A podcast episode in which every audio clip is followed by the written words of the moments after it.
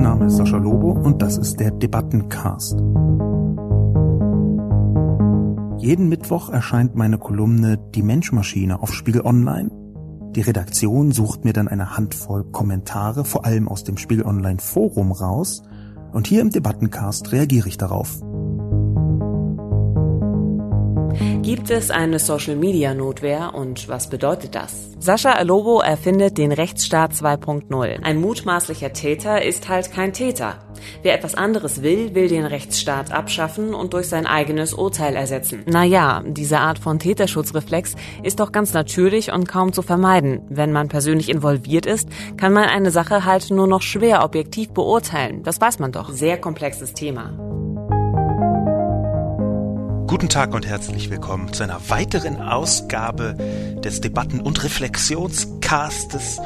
Heute zum Thema Umgang mit Gewalttaten, ja zur privaten Social Media Notwehr. Zunächst wie immer die Zusammenfassung. Umgang mit Gewalttaten, ja zur privaten Social Media Notwehr. In österreichischen sozialen Medien läuft aktuell eine spannende Debatte. Darf man Fotos oder Filme von mutmaßlichen Tätern privat veröffentlichen und warum? Der Anlass, ein Mann hat in sozialen Medien das Foto eines gewalttätigen Typen veröffentlicht, der eine Frau angegriffen hatte. Mit der Veröffentlichung wollte er andere Frauen warnen. Dagegen hat sich Florian Klenk ausgesprochen, Chefredakteur des österreichischen Falter. Für die Veröffentlichung ausgesprochen hat sich Nicole Schöndorfer, feministische Publizistin.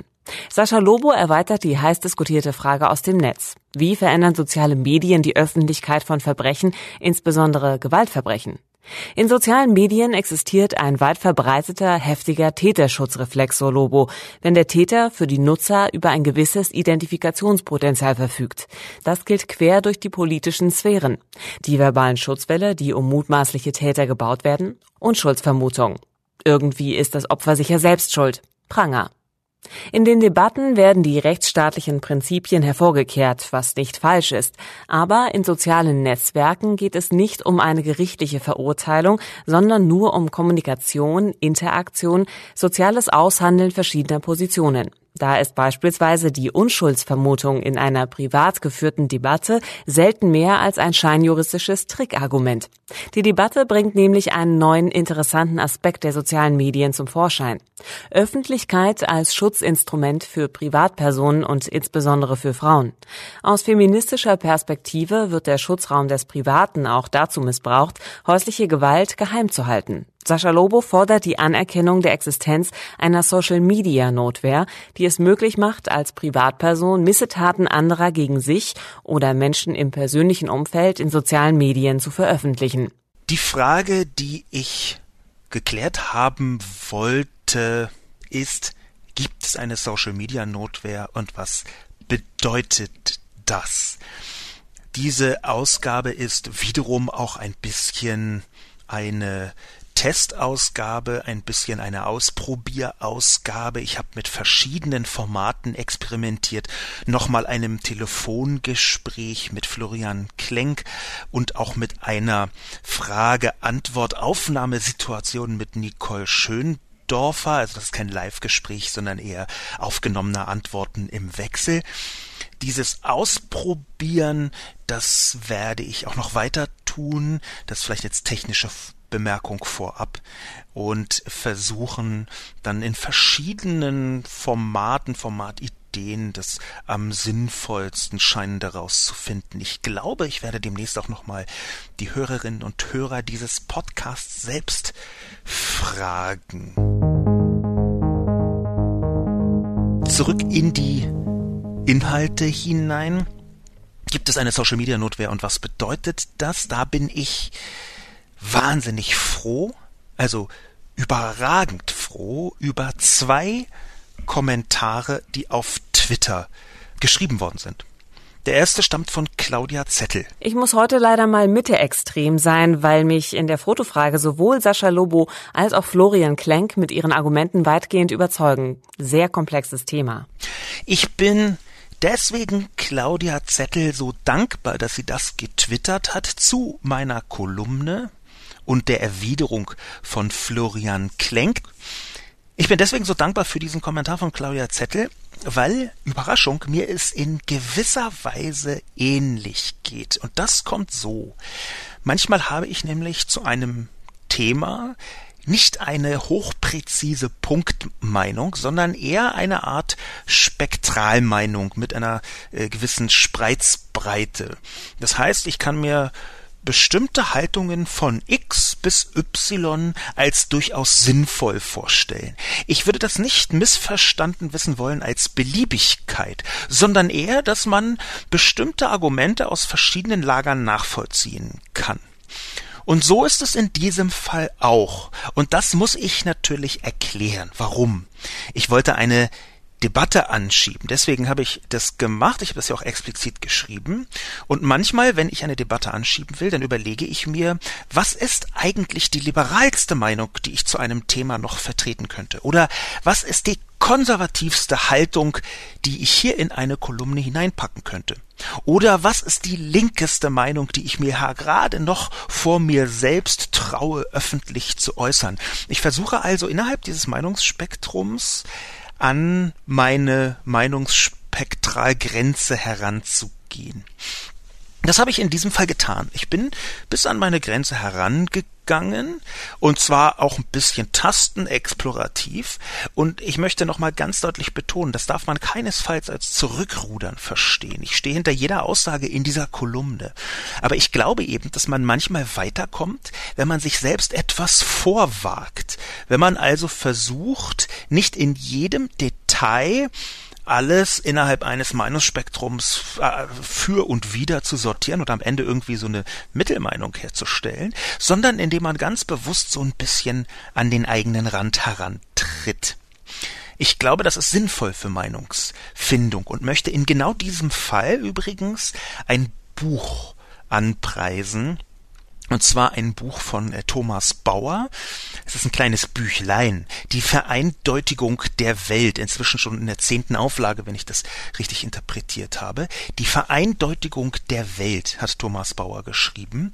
Und er diagnostiziert dar, darin, dass wir in einer Gesellschaft leben, die zur Abnahme, Abnahme der Ambiguitätstoleranz neigt.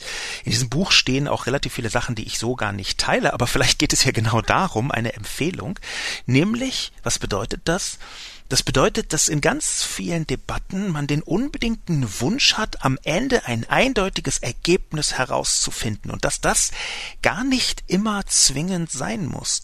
Ambiguitätstoleranz bedeutet, dass man auch Widersprüchlichkeiten aushalten kann und zwar sowohl Widersprüchlichkeiten in der Gesellschaft wie auch Widersprüchlichkeiten in den eigenen Argumenten, in den eigenen Haltungen. Ich glaube, dass das normal ist, dass man das hat und dass es besser ist, wenn man es sich eingesteht und sich damit beschäftigt. In diesem Fall ähm, war da Claudia Zettels Tweet äh, hervorragend als Erinnerung genau dafür.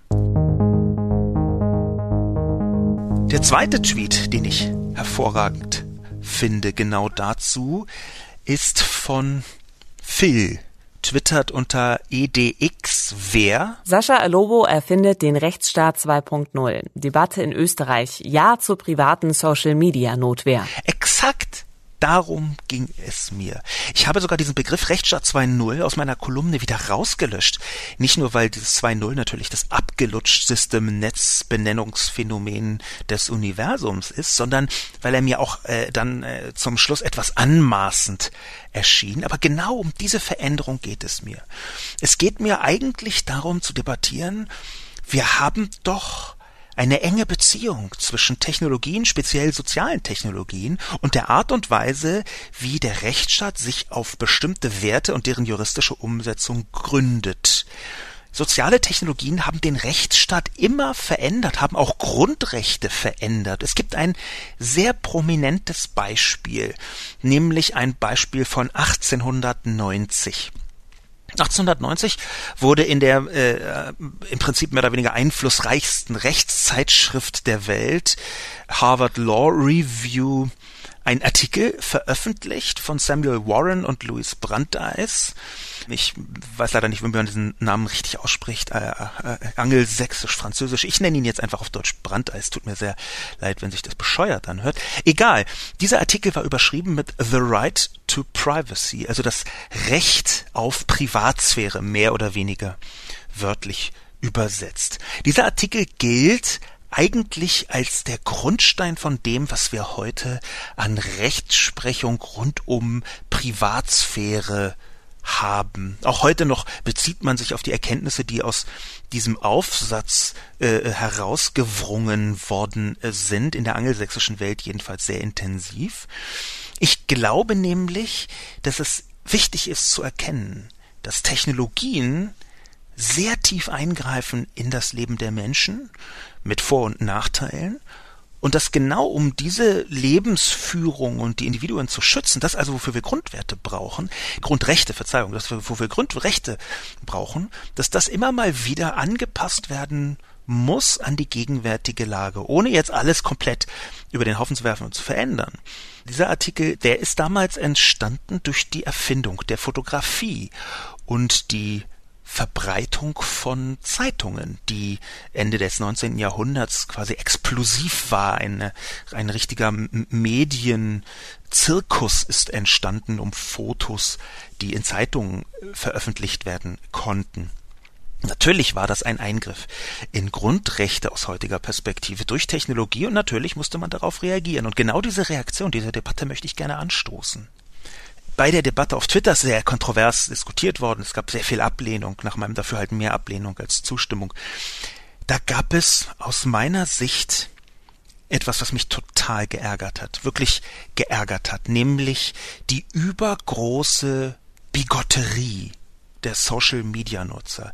Diejenigen also, die mein Plädoyer für eine Social Media Notwehr erbittert abgelehnt haben und geschrieben haben, das führt ja sofort zu Hetzjagden, wie kann man nur? Und das waren teilweise die gleichen Leute, die praktisch bei jeder Sau durchs Dorfjagung in den letzten Monaten mitgemacht haben.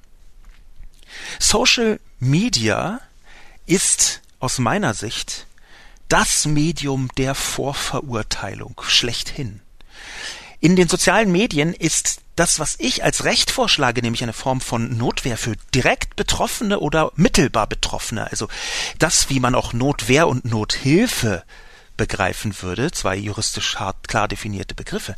Das, was ich vorschlage, ist heute schon Realität, aber in völlig unregulierter Form wir können uns auch gerade mit den schwierigen Themen mal anschauen, wie die Leute damit umgehen. Die schwierigen Themen sind, dass das Anscheinsprinzip in den sozialen Medien gilt. Bin ich riesiger Fan davon? Nein, aber ich finde, dass natürlich hier die Situationen sich unterscheiden.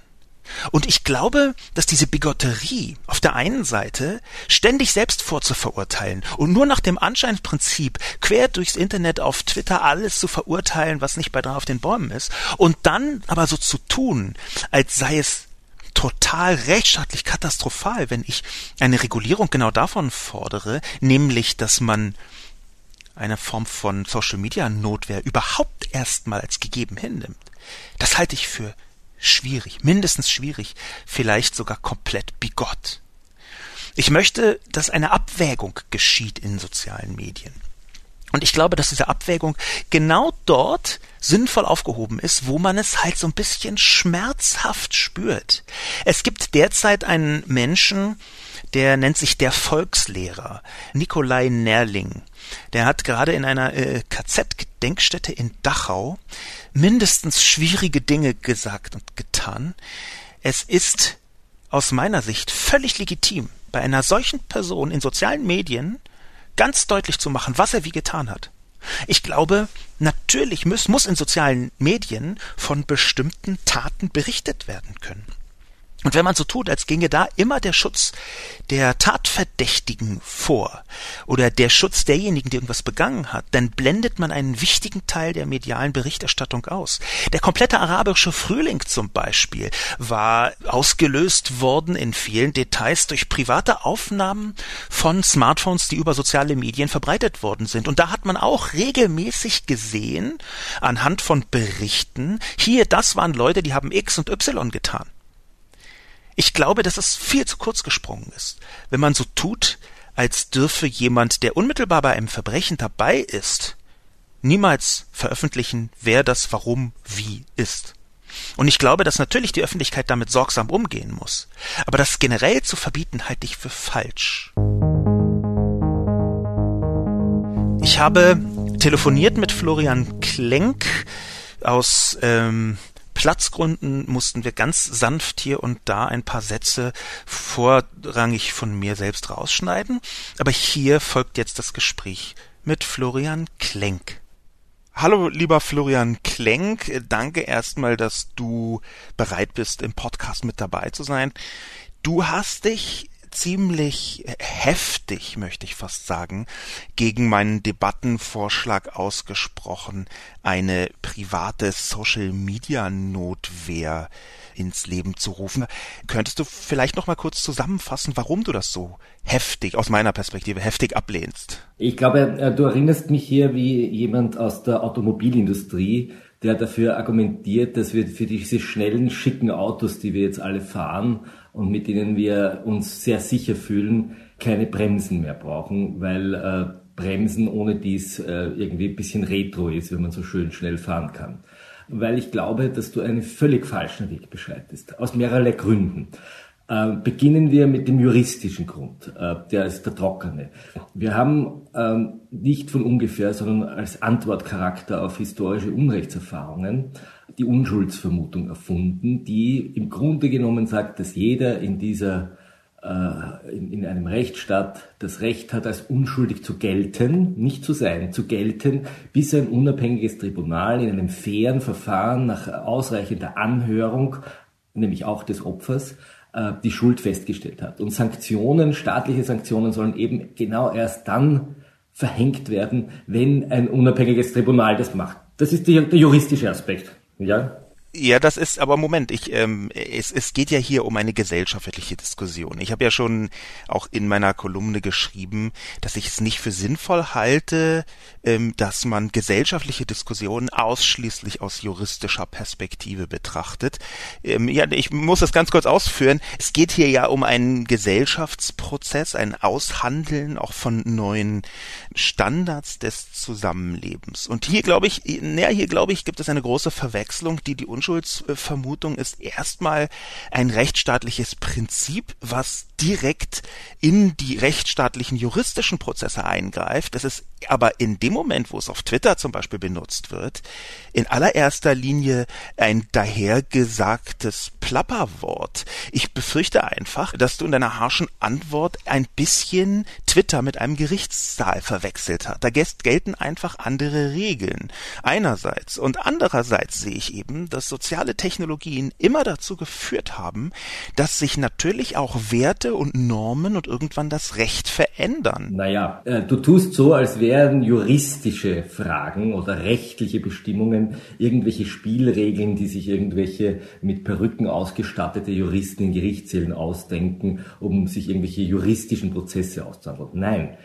Das Gesetz, das wir uns gegeben haben, dient uns ja dazu, gesellschaftliche Konflikte zu regeln.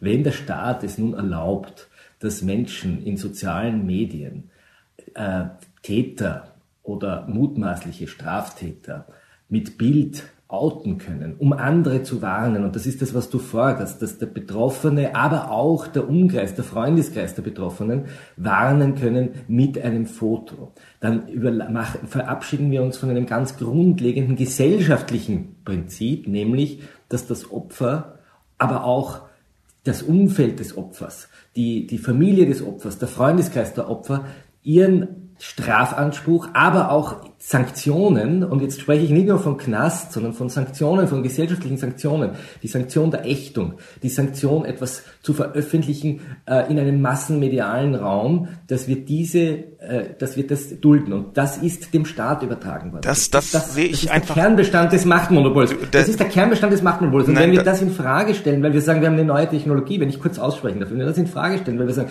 es ist eine neue Technologie und wir haben hier neue Kommunikationsformen entwickelt, dann geben wir etwas ganz Elementares auf. Ich, ich bin bei dir, wenn wir äh, über Public Figures reden. Du hast äh, sehr, zu Recht die MeToo-Affäre erwähnt. Da geht es um etwas ganz anderes. Da geht es darum, dass Menschen, die in Machtpositionen sind, Menschen, die strukturelle Macht haben, ähm, die wir alle kennen, in der Öffentlichkeit ein anderes Leben vorgeben zu leben, als sie es in ihrem privaten Leben tun. Aber Moment, halt, das, das missbrauchen. Das jetzt, ist etwas völlig anderes. Das, ja? da, da, du vermischt aus meiner Sicht äh, eine Vielzahl von Dingen. Es gibt natürlich einen Unterschied, wenn du sagst, ja, wir Medien machen ständig Vorverurteilung. Das hast du implizit gerade ja zugegeben. Du gehörst ja zum Falter.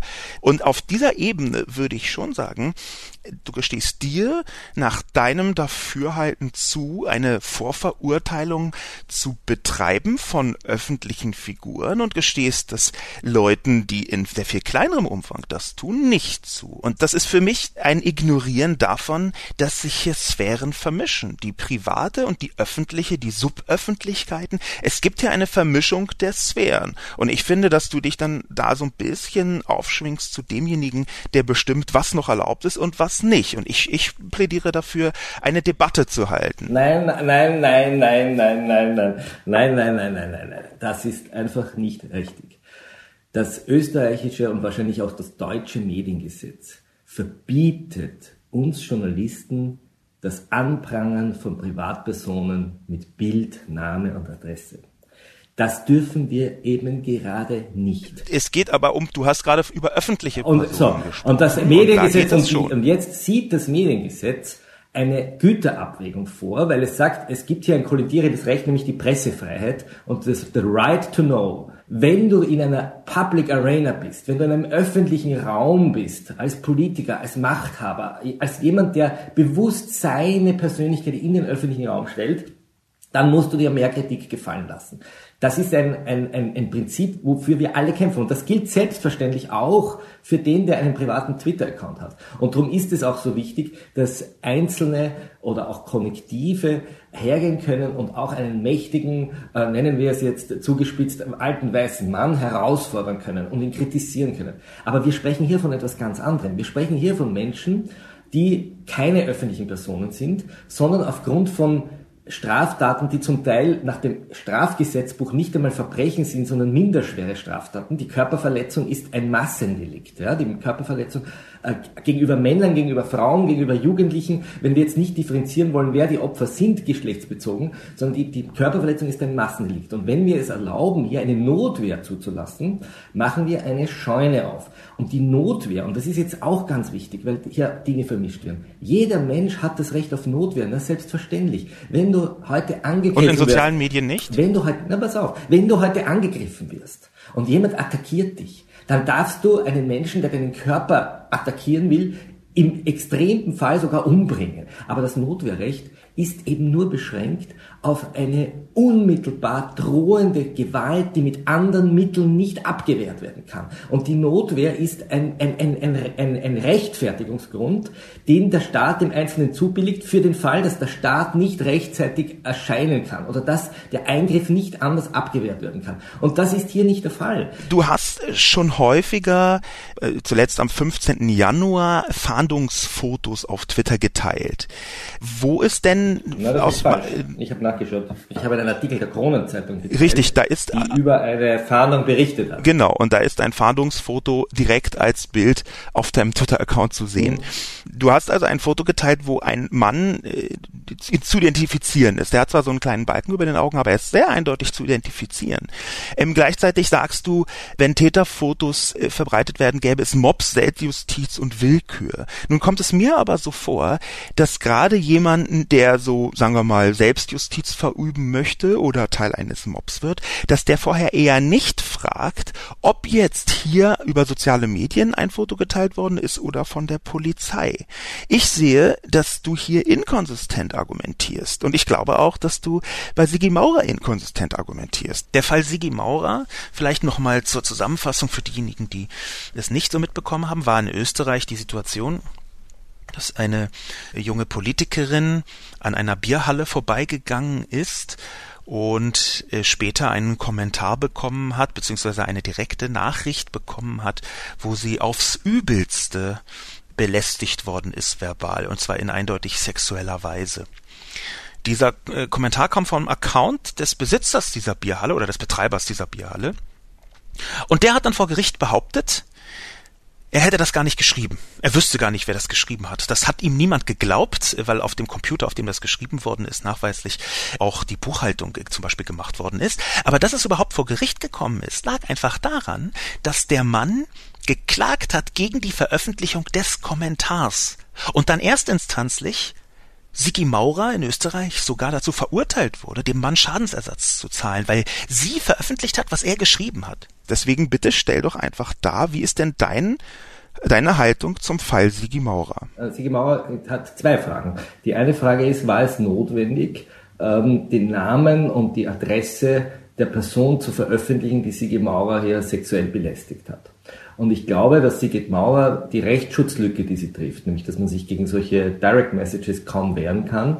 Man kann sich ein bisschen wehren, aber nicht effektiv. Ich glaube, sie hätte diesen Fall auch machen können, ohne das, äh, den, den konkreten Namen dieses Mannes. Du findest es also falsch? Es hätte gereicht, äh, das habe ich auch argumentiert. Ich finde das falsch. Ich ja? finde das ja richtig. Albert äh, Okay, darüber kann man diskutieren. Ja, weil, ja genau darüber ist ja die Diskussion. Jemanden, der auch ein Genau, und, und Sigrid Mauer hat gute Argumente dafür, auch im, im Falter hatten wir ein Pro und Contra, weil man sagt, das ist jemand, der, der, der hat eine, eine, ein Gasthaus und da kommen die Kunden hin und der behandelt seine Kunden schlecht und das ist so eine Art Konsumentenschutz. Äh, Warnung. Das ist so ähnlich, wenn wir ein Rating schreiben. Aber warum fällt dir denn ungefähr jeder, jeder Schutz und bis zum Konsumentenschutz eher ein, als, ja, der, als, der, als der Schutz hier von einer Frau, die be belästigt okay. wird? Dass das nein, nein, nein, nein, nein, Vorsicht, verdreh mir nicht das Wort im Mund. Ich sage, sie hätte ihr Anliegen Ihr Anliegen war ja, ich will nicht belästigt werden und ich will dagegen Rechtsschutz haben. Ich glaube, sie hätte ihr Anliegen genauso vortragen können, wenn sie den Nachnamen des Mannes abgekürzt hätte.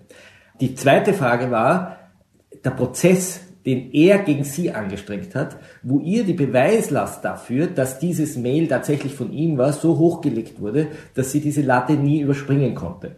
Und da bin ich dafür, dass man so ähnlich wie im Autoverkehr, wo man sagt, wenn jemand mit einem, wenn, wenn dein Kennzeichen registriert wird oder wenn deine Mailadresse wo aufpoppt, dann hast du sozusagen die Verpflichtung nachzuweisen, wer Zugang zu deinem E-Mail-Account hat. Und darum glaube ich, dass das Urteil im Fall Maurer ein Fehlurteil war. Aber da geht es nicht um den. Es geht, aber es geht erstmal um die, die Veröffentlichung und da wir jetzt meine ähm, Position auch vielleicht äh, zum Abschluss, bevor ich dir das letzte Wort geben möchte.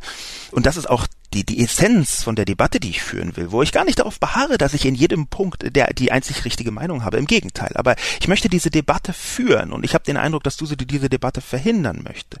Aber die Essenz aus dem Fall Sigi Maurer ist für mich relativ eindeutig. Nämlich, dass viel zu lange sehr viele Menschen, insbesondere Männer, öffentlich auf keinen Fall Verantwortung übernehmen wollten für die Taten, die sie begangen haben. Und ich glaube, dass genau darüber diskutiert werden muss. Warum passieren so viele Dinge, die inzwischen veröffentlicht werden können, aber die früher einfach nicht veröffentlicht werden konnten, weil die Technologie nicht da war, die die Menschen, sagen wir mal einen Mann, wie jemand, der eine, eine Frau belästigt, zwar getan haben, die sie dann aber öffentlich auf keinen Fall diskutieren wollen. Und genau das halte ich für eine Essenz der Debatte, die geführt werden muss. Natürlich ist in dem Patriarchat, in dem wir leben, die Privatheit auch immer ein Schutzraum gewesen, der allen zum Vorteil gereicht hat. Aber auch ein Privatraum, in dem durchaus sehr schwierige Dinge geschehen sind, die anschließend nicht in die Öffentlichkeit getragen werden durften.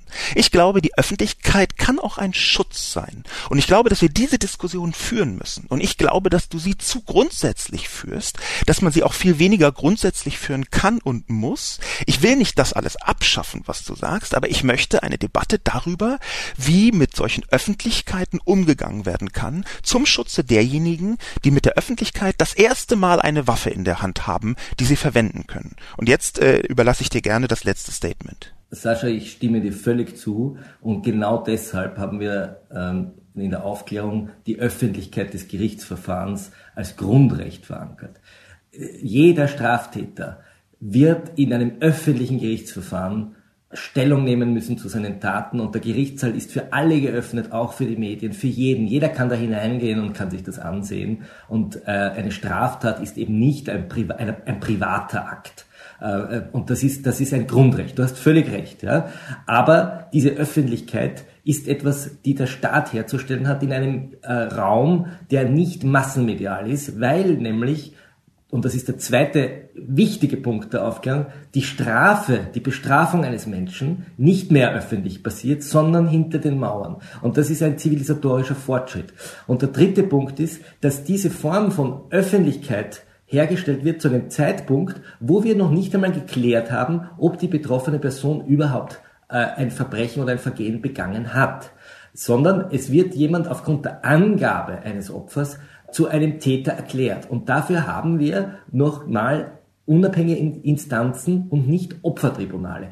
Denke den Gedanken einfach weiter und stelle dir die Frage, was du geschrieben hättest, wenn die Frauen von Köln begonnen hätten, die Flüchtlinge, die sie dort sexuell belästigt und bedrängt und missbraucht haben, mit Bild und Foto und Adresse öffentlich auf einen Blog zu stellen, um zu warnen, dass diese Flüchtlinge aus diesem Flüchtlingsheim eben sexuelle Übergriffe begangen haben. Und stellen wir uns vor, dass diese Warnungen dann von den Politikern der AfD oder der FPÖ oder von wem auch immer retweetet und geshared worden wären. Und stellen wir uns dann vor, was dort passiert wäre. Ich sagte, was passiert wäre. Es wäre wahrscheinlich etwas passiert wie in, in, in Rostock oder in Mölln. Es hätte sich der Mob aufgemacht und hätte dort angefangen, diese äh, Flüchtlingsheime anzuzünden. Und genau diese Dynamik können wir nicht einfach ausblenden oder als Eskalation bezeichnen. Die Veröffentlichung von Verdächtigen ist vorbehalten für ganz, ganz spezielle Ausnahmen. Eben zum Beispiel die Fahndung. Wenn sich jemand diesem unabhängigen Verfahren nicht stellen will, wenn er abhaut, wenn er sagt, ich will mich nicht vor ein Gericht begeben, sondern flüchtet, dann darf der Staat öffentlich nach ihm fahnden und ich behaupte, auch Fahndungsfotos sind wieder zu löschen, wenn äh, der Täter gefangen genommen worden ist. Dann hat die Veröffentlichung des Bildes ihren Zweck erreicht und das Bild darf wieder vergessen werden. Wir leben in einer Gesellschaft, die, und jetzt sind wir in diesem gesellschaftlichen Wertewandel. Ich will ja diese Diskussion führen. Anders als du sagst, will ich sie nicht äh, abblocken, sondern ich führe sie ja sehr leidenschaftlich. Ich schreibe sehr viel dazu. Ich nehme auch jetzt viel Zeit. Ich glaube, dass wir in eine ganz andere Richtung gehen müssen. Das Recht auf Vergessenwerden, das Recht auf Vergessen. Der Einzelne muss vor einem, einem massenmedialen Zugriff geschützt werden. Und zweiter Punkt, das Opfer vor allem hier Frauen, haben institutionell viel stärkere staatliche Unterstützung zu bekommen. Zum Beispiel müsste für diesen konkreten Fall, damit der Herr Erich nicht sofort wieder nach Hause gehen kann, sofort eine, eine, eine staatliche äh, Betreuung stattfinden, sowohl des Opfers als auch des Täters. Es müsste zu einem schnellen Verfahren kommen, es dürfte nicht monatelang dauern, es müsste zu ordentlichen Entschädigungszahlungen kommen, damit sich der Mann das dreimal überlegt, es müsste zu, zu äh, einem, einem Gerichtsverfahren kommen, das wirklich Sanktionen für diesen Mann hat und mit Sanktionen meine ich nicht nur Haft, sondern möglicherweise auch eine wirkliche Diversion, also eine Auseinandersetzung mit seiner Tat. Das macht einen starken Staat und eine starke Gesellschaft aus, aber nicht sozusagen einen sofortistischen Reflex äh, von einem Menschen, der gerade traumatisiert ist durch eine Straftat und in dieser Sekunde sein Leid allen mitteilt, dahingehend, dass er dem anderen sozusagen sein Bildnisrecht äh, gibt. Das halte ich nicht für einen Fortschritt, das halte ich für einen Rückschritt. Das hatten wir alles auch schon mal. Das ist auch alles nicht irgendwie äh, eine neue Frage. Es wurde ausgehandelt und wir Juristen sagen halt, die Gesetze haben Antwortcharakter und die, die, die Gesetze regeln gesellschaftliches Verhalten. Es regelt eben nicht nur, was der Wachmann am Kommissariat tut, sondern auch, ob der Staat diese Form von Selbstjustiz erlauben soll. Und da bin ich entschlossen dagegen. Ja, so. Lieber, lieber Florian, vielen Dank für deine äh, lange, lange Schluss Schlussausführung, die die, das muss man dazu sagen, eines Juristen ist. Und ich glaube, wir müssen diese Debatte äh, noch sehr viel weiter und sehr viel intensiver führen. Nicole Schöndorfer hat ein paar Fragen von mir gestellt bekommen und hat sie dankenswerterweise beantwortet. Warum glaubst du, ist der Täterschutzreflex in sozialen Medien so weit verbreitet? Oder ist das eine Fehlwahrnehmung von mir? Nein, das ist keine Fehlwahrnehmung. Dieser Reflex, dem Täter Verständnis oder zumindest eine Form der Legitimation entgegenzubringen und die Betroffenen in die Verantwortung zu nehmen, ist ja auch außerhalb der sozialen Medien sehr präsent bei Gewalt gegen Frauen. Und da ist es nur die logische Konsequenz, dass sich das auch innerhalb der sozialen Medien widerspiegelt. Die Philosophin Kate Mann nennt diesen Automatismus beispielsweise Himpathy. Damit meint sie die gelernte emotionale Überbewertung des Mannes, bedingt durch die gelernte emotionale Unterbewertung der Frau. Wir werden alle in einer patriarchalen Gesellschaft sozialisiert, in der die Regeln von Männern für Männer gemacht sind, in der Männer als rational und sozusagen als das Gehirn wahrgenommen werden und Frauen als irrational und als Körper. Und naja, manche überwinden diese frauenfeindlichen Stereotype und andere tun das nun mal nicht. Kannst du in knappen Sätzen erklären, warum du die Veröffentlichung des Fotos des Gewalttäters für akzeptabel oder sinnvoll hältst? Knapp ist schwierig, weil es so viele Argumente dafür gibt, von denen du eh auch schon viele in der Kolumne angesprochen hast. Gegen den Beschuldigten wird wegen schwerer Körperverletzung ermittelt. Er wurde auf freiem Fuß angezeigt, weil er sich bei der Polizei recht betroffen und ruhig gab. Der Mann ist laut zahlreichen Zeuginnen aber extrem gefährlich. Der ist von 0 auf 100 in einem Lokal ausgerastet. Die Frau könnte tot sein, wäre sie anders auf den Asphalt gefallen. Die Veröffentlichung des Fotos soll also einerseits ein Bewusstsein dafür schaffen, dass Gewalttäter keine monsterhaften Gestalten sind, sondern aussehen wie unsere Nachbarn. Andererseits soll das Foto auch eine Warnung an andere Frauen sein. Es ist eine Form der Selbstverteidigung. Wenn der Staat es nicht schafft, Frauen vor der Gewalt, mit der sie tagtäglich konfrontiert sind, zu schützen, müssen Betroffene eben selber ran. Es wäre noch dazu bei weitem nicht das erste Mal, dass Schlimmeres passiert, wenn ein Gewalttäter nicht in U-Haft genommen wird. Die Gesetze sind gut, aber das bringt von Gewalt betroffenen Frauen wenig, wenn sie nicht exekutiert werden. Nur zehn Prozent der Fälle, die angezeigt werden, enden mit einer Verurteilung des Täters. Wer sich mit dem Thema beschäftigt, wer mit Expertinnen und betroffenen Frauen spricht, weiß, wie beschissen die Situation ist. Täter sind nach wie vor ziemlich sicher in Österreich. Sie bekommen Deckung von allen Seiten, auch von offiziellen Stellen. Polizei und Justiz sind kein Garant für Gerechtigkeit. Im Gegenteil.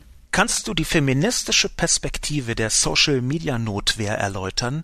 Zum Beispiel anhand von Sigi Maurer. Ich will hier nicht für Sigi Maurer sprechen, aber auch sie fand sich in einer Situation, in der sie sich nicht anders hätte wehren können, weil sie keine rechtliche Handhabe hatte. Was Sigi Maurer jetzt macht, ist aus feministischer Perspektive nicht nur einfach großartig, sondern auch wegweisend. Sie kam bekanntlich vor Gericht, wurde in erster Instanz wegen übler Nachrede verurteilt und sie hat mit dem Verein Zara ein Crowdfunding gemacht, sodass dieser Prozess, den sie bis zum Ende durchziehen will, um eben eine rechtliche Handhabe zu schaffen, nicht am Geld scheitern wird. Geld ist diesbezüglich und sowieso immer einfach Macht. Durch das Crowdfunding hat sie diese Machtverhältnisse ein bisschen umgedreht. Und ja, andere Frauen können nicht einfach in Anführungszeichen so viel Geld aufstellen aber dafür nutzt sie eben ihre Bekanntheit, um ein Exempel zu statuieren und auch hier um Bewusstsein zu schaffen. Und vielleicht als abschließendes Statement kannst du deinen angehefteten Tweet aufsagen und erklären?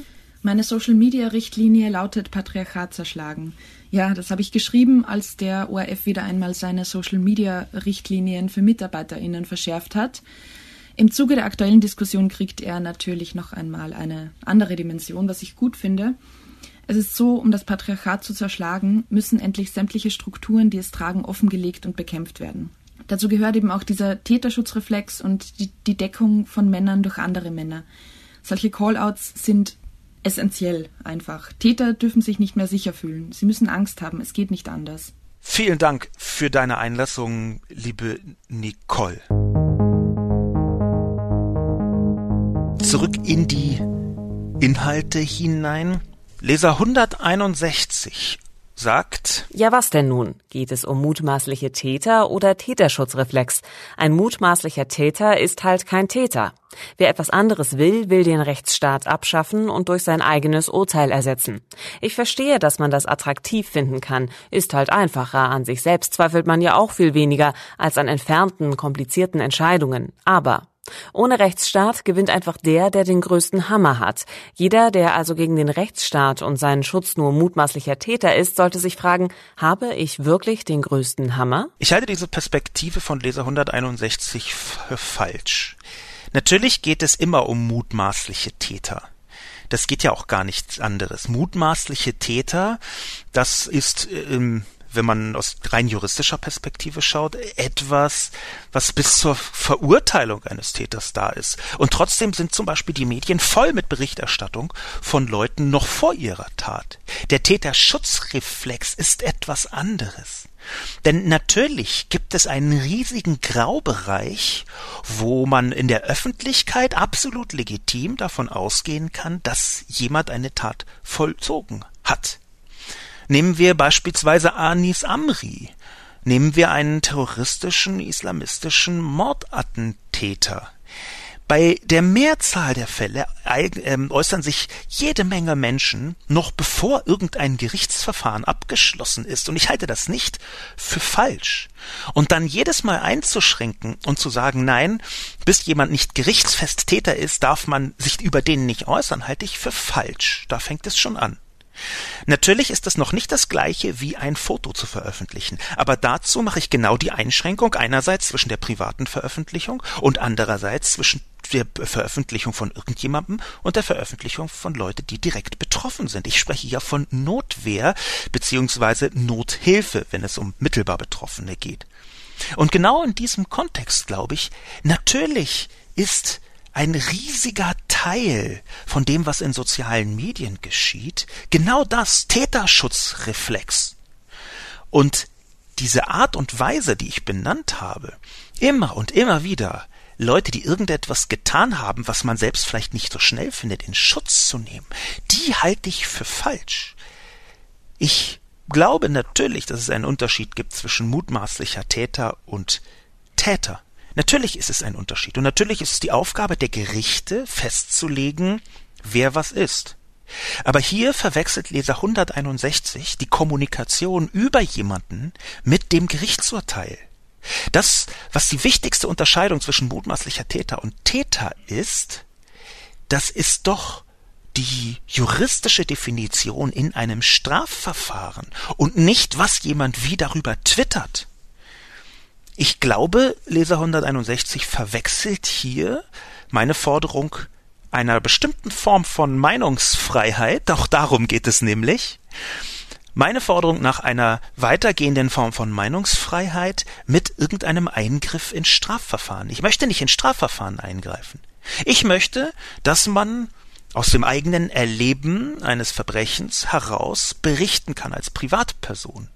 Und ich glaube, dass das, was sowas die Diskussion wie mit Unschuldsvermutung oder Pranger anfängt, dass das eine Übertragung von strafrechtlichen Prinzipien oder Strafen, Sanktionen in die private Sphäre ist. Und das halte ich nicht für richtig. Ich glaube in genau dem Kontext eben, dass wir den Rechtsstaat weiterentwickeln müssen. Aus dem einfachen Grund, weil soziale Technologien sehr viel verändern, teilweise sogar die Werte, die hinter Gesetzen stehen, verändern. Ich finde, diese Debatte muss legitim sein, ohne so zu tun, als würde ich den Rechtsstaat abschaffen wollen. Antelates schreibt Reflex versus Vernunft. Naja, diese Art von Täterschutzreflex ist doch ganz natürlich und kaum zu vermeiden. Wenn man persönlich involviert ist, kann man eine Sache halt nur noch schwer objektiv beurteilen. Das weiß man doch. Dieses Involviertsein kann auch schon dann bestehen, wenn man nur Ansichten des Täters teilt, auch wenn diese gar nichts mehr mit der Tat zu tun haben. Aber wenn man diesen Täterschutzreflex jetzt als so große Gefahr ansieht, dass ein kontrollierter Umgang damit nicht mehr möglich scheint, sollte man dann auch nicht dasselbe mit dem Tätervorverurteilungsreflex tun, beziehungsweise warum sollte der eine Reflex schlimmer sein als der andere? Das ist eine sehr gute aufgestellte Frage. Und hier zeigt sich, dass die ganze Diskussion insgesamt, wie Claudia Zettel schon gesagt hat, komplex ist. Sie ist nicht so einfach. Und das würde ich auch nie behaupten. Aber ich glaube, dass man genau um diese schwierigen Punkte eine Debatte anzetteln muss. Und zwar eine Debatte mit dem Ergebnis, dass wir uns anschauen, wie kann man in konkreten Situationen verfahren. Der Täterschutzreflex, der ist vielleicht tatsächlich natürlich, wie Antelates schreibt. Also vielen Dank für diesen wichtigen Hinweis. Ich glaube aber trotzdem, dass diese Form von Täterschutzreflex, die der meistens so aus einer, einer, einer Gruppenzugehörigkeit heraus geschieht oder einer vermeintlichen Gruppenzugehörigkeit, dass das etwas ist, mit dem man sich intensiver beschäftigen sollte. Und zwar gerade auch dann, wenn es darum geht, wie man diesen Fall Sigi Maurer beurteilt, den ich mit zu den spannendsten zähle, die in den letzten Jahren in sozialen Medien geschehen sind. Ich halte es für absolut richtig, dass man, wenn man belästigt wird, veröffentlichen darf, auch juristisch veröffentlichen darf, womit man belästigt wird. Und zwar, da bin ich einer Meinung mit äh, zum Beispiel ähm, Nicole Schöndorfer und ein paar anderen, aber eben nicht mit Florian Klenk. Und zwar auch mit Namen. Der Fall Sigi Maurer, dass es überhaupt vor Gericht gekommen ist, lag einfach daran, dass der Mann geklagt hat gegen die Veröffentlichung des Kommentars und dann erstinstanzlich Sigi Maurer in Österreich sogar dazu verurteilt wurde, dem Mann Schadensersatz zu zahlen, weil sie veröffentlicht hat, was er geschrieben hat. Und das halte ich für eine Katastrophe. Das ist natürlich eine Art von Gesetzeslücke. Aber ich glaube eben, dass wir genau in der Debatte darüber diese Gesetzeslücke nicht damit füllen sollten, dass man jetzt auf einmal mh, hm, sich abenteuerliche Arten und Weisen ausdenkt, warum es von Sigi Maurer falsch war, das zu veröffentlichen. Ich glaube, diese Gesetzeslücke muss so gefüllt werden, eine Sanktionslücke, dass man in solchen Fällen natürlich veröffentlichen darf, womit man belästigt wird. Warum sollte man genau das nicht dürfen? Warum hat ein solcher Täter das Recht einzudringen in Sigi Maurers Privatsphäre mit den übelsten Belästigungen? Und Sigi Maurer muss dafür sorgen, dass das in dieser von dem Täter hergestellten privaten Sphäre verbleibt? Nein, tut mir leid. Ich glaube, dass wir in einem Zeitalter angekommen sind, und das hat definitiv gute und schlechte Seiten. Aber ich glaube, dass wir in einem Zeitalter angekommen sind, wo viel mehr Menschen Verantwortung für ihr Handeln übernehmen müssen in der Öffentlichkeit. Und das ist ein sehr wichtiger zu diskutierender Punkt. Ganz viele Regeln aus dem 20. Jahrhundert, ganz viele auch juristische Ansichten, und ich spreche jetzt nicht von Grundrechten, sondern von juristischen Ansichten und Definitionen und Abwägungen. Ganz viele alte Abwägungen stammen aus einer Zeit, in der Öffentlichkeit nur bedeuten konnte große professionelle Öffentlichkeit. Wir leben aber heute in einem Zeitalter, wo es auch kleine Suböffentlichkeiten über soziale Medien gibt, die jeder bedienen kann. Und ich glaube eben, dass da die Funktion der Öffentlichkeit im Guten wie im Schlechten auch neu bewertet werden müssen. Was darf man veröffentlichen, was darf man nicht veröffentlichen? Ich glaube nun, dass es absolut essentiell ist, dass das, was hinter verborgenen Türen geschieht, zum Schaden anderer Menschen, dass das durchaus auch Teil der öffentlichen Debatte werden kann. Verantwortung in der Öffentlichkeit zu übernehmen für das, was man im Privaten tut.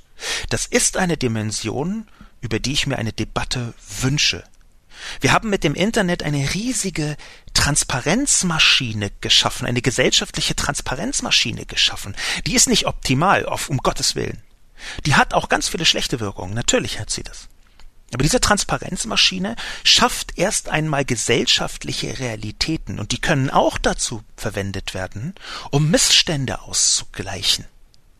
Ich glaube, dass das, was manchmal als Public Shaming betrachtet wird, dass ich glaube, dass im Internet, in sozialen Medien auch eine Form von sozialem Druck entstehen kann, der positiv wirkt. Der kann auch negativ wirken, ohne Frage. Es gibt auch Mobbing, natürlich. Aber das sind Abwägungsfragen. Bis zu welchem Punkt geht das? Ich bin der Meinung, mit sozialen Medien hat sich eine Sphäre geöffnet, wo wir neu verhandeln müssen, was gehört zur privaten Seite einer Person, einer Beziehung und was darf veröffentlicht werden. Und da muss ich Ante Lates allerdings recht geben. Natürlich gibt es auch hier wieder Reflexe in alle Richtungen. Ich glaube, dass die Komplexität dieser Debatte, das ist, was eigentlich das Schwierige ausmacht, wenn man versucht, eine Seite einzunehmen. Ich habe ja den Podcast schon eröffnet damit, dass ich gesagt habe, es gibt ein Meinungsspektrum hier bei mir, ein gewisses Meinungsspektrum. Ich neige aber sehr deutlich in die Richtung, dass natürlich, wenn jemand mir etwas Bösartiges schickt, ich das mit Namen weiter veröffentlichen kann, weil es eine neue Öffentlichkeit gibt, weil es eine neue Form von Verantwortung in und gegenüber der Öffentlichkeit gibt und weil sozialer Druck im 21. Jahrhundert auch bedeuten kann, dass das, was man als private Handlung für total sinnvoll und richtig gehalten hat, vielleicht im Lichte der Öffentlichkeit ganz anders betrachtet wird. Mein Name ist Sascha Lobo und mit diesem kurzen Plädoyer und nur wenigen Kommentaren von Spiegel Online, dafür eher Twitter und Anrufe, dieses Mal möchte ich mich für diese komplexe Debatte bedanken.